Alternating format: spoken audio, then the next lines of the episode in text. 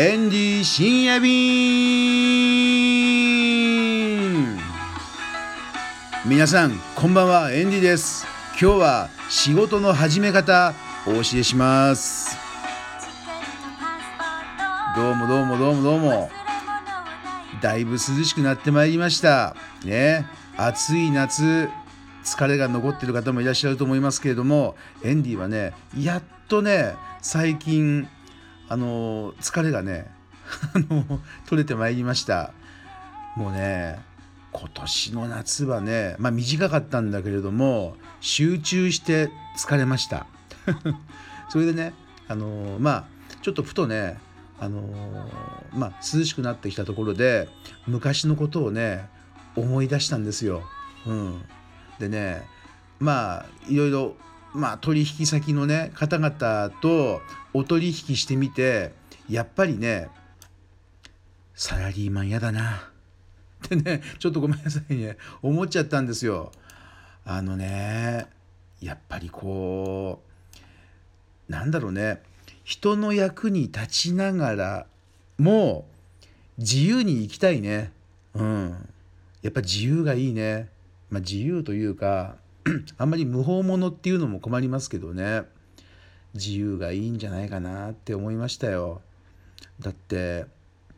自分で決めたルールでまあもちろんの日本の国のルール 守りますけどその中でねさらに、え自分の決めたルールであの物事を進めていくっていうのはね、うん、大事なんじゃないかなって思いました。で今日はですねあのもしねこれ聞いているえー、45歳から54歳のね男性の方がね多いんですけれどもサラリーマンそろそろ辞めたいなとかねこれから自分で生きていくためにねどうやってねお金を作っていったらいいのかなっていうふうに悩んでる方が考えてる方がねいらっしゃると思うんで、まあ、少しでも役に立つことがねあのヒントが得られればいいなと思って今日はあの起業の仕方 お金の作り方についてちょっとねあのお話ししたいと思ってます。でエンディはですねあの大学出て、まあ、大学の時から自分で仕事を始めちゃったわけなんですよ。一番最後のエンディの仕事っていうと多分ね大学1年生の時に新宿の南口にルミネってあるんですけれどそこで何回だったかな？あのエンディのね幼なじみの龍一と一緒にルミネでアルバイトしだしたんですよ。あのねまあ龍一っていうのがこれから多分ねたまに出てくると思うんですけどこのね龍一がいいやつでエンディと小学校同じ中学校も同じここまではまあよくある話ですよ地元だからね。でね高校も小田原高校で一緒だったんですよ。ここまでもなんとなくまああると思いますけれどもさらに大学まで一緒だったっていうね学部まで 小中高大一緒だったんですよ。あの遠藤隆一とね。あそうそう。名字も遠藤って言うんですよ。隆一。ねすごいでしょ。ここまで揃っちゃってると。ででアルバイトも一緒にねあのルミネに行ったわけなんですけども。で隆一は今半っていうね焼肉なのかな？当時エンディはあの肉はあんまり食べなかったんであんまり興味なかったんですけどなんかね今半っていう日本料理屋かなんかで働いてました。でエンディはそのね1階上かなんかのロメオっていうところでね働いたんですよ。で イタリアンレストランね。イタリアですよ。タイじゃなくて。でその時にねあのちょっとまあなんだろうね。店長さんがおそらくあの当時何歳だったんだろう。ちょっとあのおでこが広がってて73ぐらいにちょっと化けてる方でで痩せ型だけども下腹部がポコッと出てるような人だったんですよね。うん、でまあね何だろうな。なんかね夢がないようなことばっかりあのいう感じに感じました。メンディーはその時は。だからねああこうはなりたくないなと思っててまあでその何日か後にねそのアルバイトを辞めたんですけどもそれが最後ですねエンディがあのどっかで勤めて働いたっていうのはねその後はもう全部自分であの仕事しだしたんであその後はエンディはねあの あのホストやったんですよ歌舞伎町で。そうそうそう。ホストも一応雇われちゃったって感じかもしれないですね。でその後はもうもう自分で、えー、仕事をずっとやってるんですけどもその時にやっぱりね自由がいいなと思ったんですよ。うん。やっぱりねえー、なんだろう自分のねあの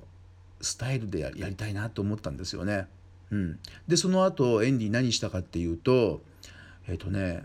まずね引っ越し屋さんを始めたんですよ。歌舞伎町でタイ人専門の引っ越し屋さん。うん。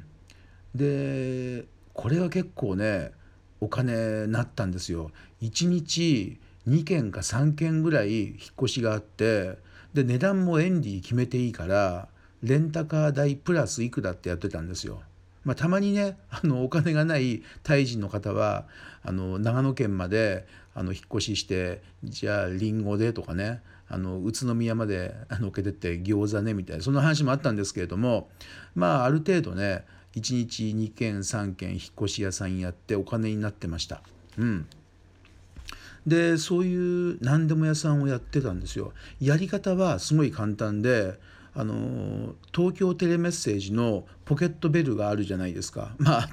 あるじゃないですかって多分知らない人多いと思いますけどそういうポケットベルの電話番号をあのいっぱいね名刺代のサイズに印刷紙をバーってやってまあ、印刷ってコンビニでコピーするんですけどそれをねあの切って千枚同士で穴開けてタコ紐つけてで公衆電話のところにぶら下げておいたんですよ。うん、でそうするとタイ人の人があのそこで あのなんだこれはタイ語の文字があるそうそうタイ語のあの告知を作ったわけですよ。うん、でタイ人が気づいてあじゃあここ電話してみようってことで電話がピッピッってなって電話折り返しかけるとあの引っ越ししたいんですけど、まあ、今で思うと夜逃げでしたよね。夜逃げ。そういうのをやってました。あとは何でも屋さんなんでえー、部屋のね蛍光灯を変えてほしいとかあとはねうんそうだな何だったかな、まあ、ディズニーランドにあの車で連れてってほしいとかそんなのがありまして一時期エンディはねあの毎日ディズニーランドにあのタイ人の女の子たちをね56人乗っけてあの行っていた時期がありましたけれどもね、まあ、そういうふうに、えー、まあ何でも屋さんをやってた時期もありました。うん、これも料金全然ね自分で決めていいんで、まあ、こんなことをやっていて、まあ、そのうちタイ人が法律の相談したいとか、え、住むところがないんで探してほしいとか店やるからどっか店ないとか、えー、そういうことをずっとやっててで知らず知らずに30年ぐらい経っちゃったって感じですね。まあ、未だにやってることはその時と同じっていうね、うん、ね、まあ、自分でもこれよくこれねやっちゃってるなっていう感じなんですけどもそこでねあの起業の仕方 一番大事な話をしますけれども